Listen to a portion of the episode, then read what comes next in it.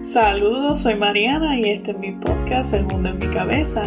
Te agradezco que saques tu tiempo para escucharme otro día más. Si no te quieres perder ni un segundo de mi contenido, te sugiero que le des follow a mi página en Facebook El Mundo en mi Cabeza y sígueme en Instagram como El Mundo en mi Cabeza 2020. Arranco rapidito con la historia que te tengo el día de hoy porque es verdaderamente una aventura.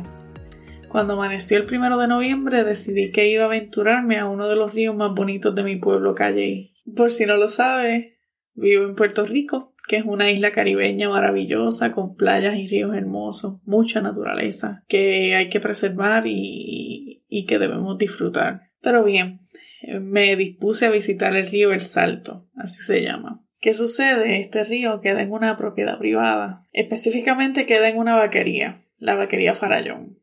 Para entrar se tiene que pedir permiso de los dueños de la finca y ellos amablemente lo permiten siempre y cuando haya orden y regla. Nada de basura, no mucha gente, no molestar a los animales, no perturbar la naturaleza, etc. Conseguí el número de la vaquería, no me pregunten cómo, y me atreví a llamar. Hablé con el dueño o el encargado de la vaquería, obtuve permiso y estaba que no cabía en mí de la emoción. Llevaba semanas que quería visitar el río de tanto ver las fotos y videos en, en, la internet. Todo iba en orden, pero se me cagaron los planes. Mi novio me canceló la salida. Decidí invitar a mi mejor amigo. Decidí invitar a mi mamá para que me acompañaran. Ambos me dijeron que no. Nadie aparecía para acompañarme. Cualquier persona normal, en sus cabales, ¿verdad? Decide que es mejor no salir ese día. Pero no. No, no, no, no. Mariana, que es ultra, super, mega, supra, super terca, decidí que quería ir sola al río sí o sí. Visité a mi mejor amigo en un último intento para convencerlo. Fracasé. Él no quiso, se negó completamente. Compré algo de comer rápido y me dirigí al río. Bueno, me dirigí a la vaquería. Llegué a la vaquería, tenía que dejar mi carro fuera del terreno. Llamé al dueño porque me perdí casi de inmediato. Me bajé del carro y me perdí. El dueño me dio permiso de entrar con mi carro a la propiedad. Y eso fue lo que hice. Me bajo, estoy con las piernas sin afeitar hace meses, chancla, pantalón corto, camisilla y tengo mi traje de baño debajo de todo porque estoy lista para zambuirme. Yo pienso que el río queda ahí pegadito. El encargado de la finca me indica el camino al río. Cuando miro hacia donde me señala, era puro bache, puro fango. No solo es fango, sino que es el fango donde las vaquitas viven, o sea que es bache con excremento y de todo. Lo miro confundida y creo que me vi en la cara que no tenía idea de qué carajo estaba pasando. Se afiadó, se afiadó de mí, me dijo que me iba a acompañar porque tenía que trabajar una verja en el campo y me iba a acompañar porque le quedaba de camino. Yo iba confiadísima, confiadísima, como si no mataran y violaran mujeres por menos. Me le voy detrás al hombre. Él tiene botas de goma o de hule y yo estoy en mi chancla.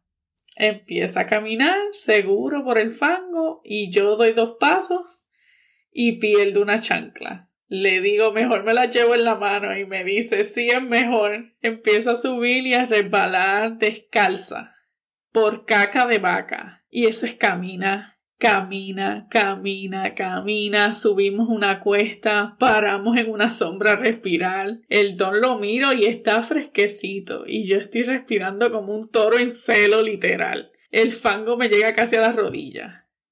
Él me empieza a contar de cómo obtuvo la finca, le pregunto cómo las vacas sobreviven en el terreno ese que es tan hostil, tan, tan trabajoso, porque son cuestas y piedras, y él me dice que ellas están equipadas y que son cuatro por cuatro.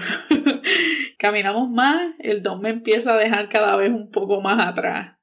Va caminando cada vez más rápido. Se detiene de vez en cuando a esperarme. Llevamos como media hora caminando. Me dice que su gente sale a las 5 de la tarde y que esté pendiente para que no me dejen encerrada. Yo le digo que no pienso estar hasta esa hora y él me mira como si mi lentitud me va a hacer salir de allí como a las 8 de la noche. Y eran como la una y media de la tarde, ni siquiera era cerca de las 5. Llegamos a una bifurcación y él me señala a, a una mula enana y a un caballo que son también de la finca. Te juro que soñé que me dejara montarme en el caballo. Yo le tengo miedo a los caballos. Y soñé que me diera permiso para no dar ni un paso más. O soñé que me robaba la mula para el carajo, ahí que se joda. Empezamos la bajada y aquí se me puso el culo tan cerrado que pensé que se me iba a hundir para adentro. La cuesta resbalaba como jabón y cada vez que pisaba las piedras se me enterraban en los pies y me dolía bien cabrón. Trataba de bajar por donde él había pisado, pero yo no veía las huellas de él, era, era inútil. Bajaba la cuesta bailando la macarena, eh, el culiquitaca, el electrobuggy, iba casi en el piso. Al llegar abajo me indica que estamos cerca del final y escucho el río a lo lejos pero no lo veo y ya yo estaba desesperada. Llegamos a otra bifurcación y aquí me dice el don, aquí nos despedimos, que disfrute. Y yo sudá hecha mierda, le agradecí como mil veces que me acompañara. Le pedí disculpas por atrasarlo en el día. Me explica el final del camino y se va. No lo veo ya. Yo empiezo a caminar sola. Ahora no había fango. Había hierba. Y tú pensarías que la hierba es suavecita, tranquilita. No.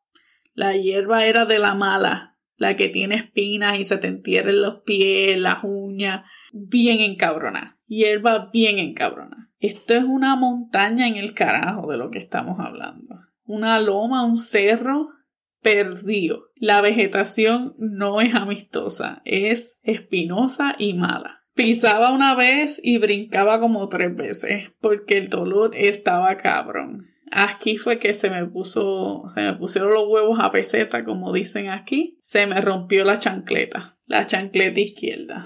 Di como cinco pasos y se jodió. Seguí caminando, tratando de seguir descalza y buscando el ruido del río. Y de momento lo vi a lo lejos. El río estaba bello, pero una cosa estúpida. Tenía una cascada, una cosa preciosa. De hecho, el río va a ser la, el fondo de, de este podcast, así que probablemente lo estás viendo. Pero yo viendo de lejos este río, el río en su esplendor, con su charca, todo verde así hermoso. Yo lo vi como muy fuerte, muy salvaje. Me dio miedo, me dio miedo cabrón. Miré a mi alrededor, estaba sola. Sentí que si seguía no me iban a sacar de allí con vida. Me faltaba todavía camino por recorrer porque el río estaba lejos todavía. Yo decidí parar.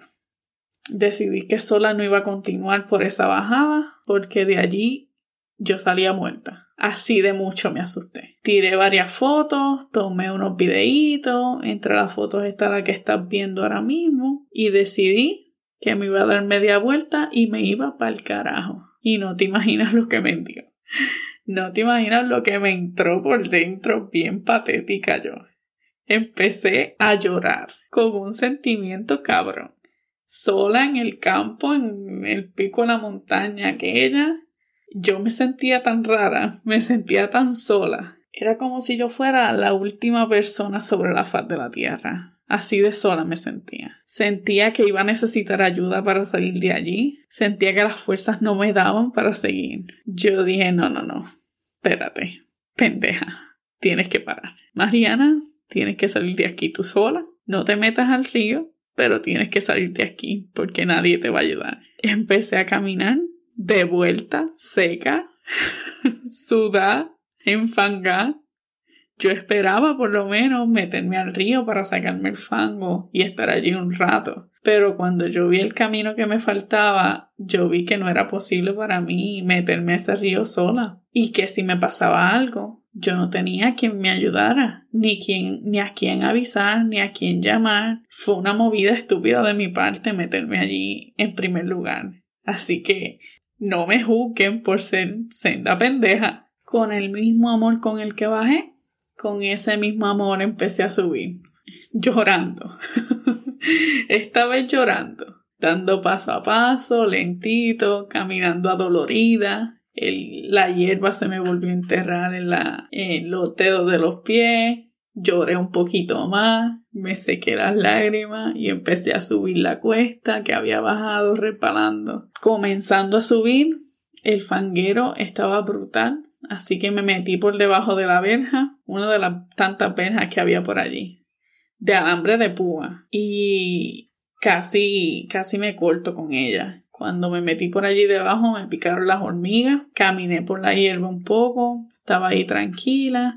Cuando llegué al final de, de, ese camino y tomé la bifurcación, pensé que me había perdido, pero me tranquilicé cuando vi la yegua o el caballo aquel y la mula enana. Allí supe que estaba por el camino correcto. Seguí hacia adelante, ya llegando al final del recorrido, caminé y caminé hasta que comencé a bajar la cuesta final. Parecía que iban a soltar las vacas en ese momento, y yo me asusté tanto que pensé que me iba a cagar encima. No las soltaron, las iban, me equivoqué, las iban a, le iban a dar un bañito así con manguera, así que ellos las encerraron.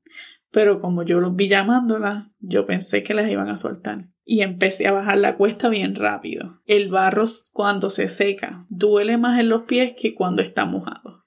Créeme, era como caminar en, en, en alambre de púa. Cuando llegué a la parte baja de la, de la cuesta, entré por donde salí, que fue embarrada en caca, con olor a vaca. Salí de allí sin chancleta y con barro hasta en las tetas. Miré a mi derecha y había un toro meando en el piso. Hizo contacto visual conmigo, le agradecí el gesto y salí de allí. Habían unos albañiles trabajando en una verja que ellos estaban haciendo para la finca. Me señalaron una manguera amablemente y allí fui y me limpié lo más que pude. Tenía una toalla blanca porque a mí nada más se me ocurre llevarme una toalla blanca al monte. Me sequé con ella, la toalla salió color crema.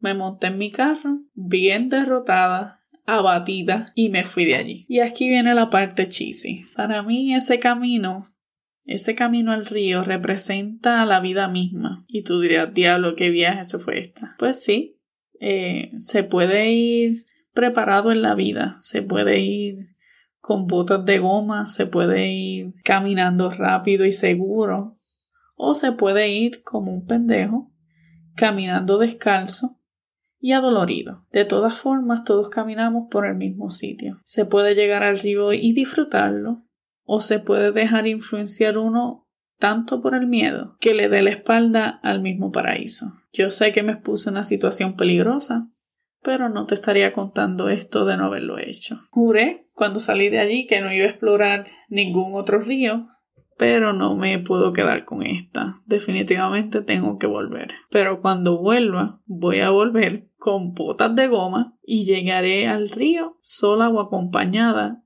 caminando en mierda. Con esto me despido por hoy. Recuerda seguirme en plataforma y darle follow y like a este podcast, El Mundo en mi Cabeza. Gracias.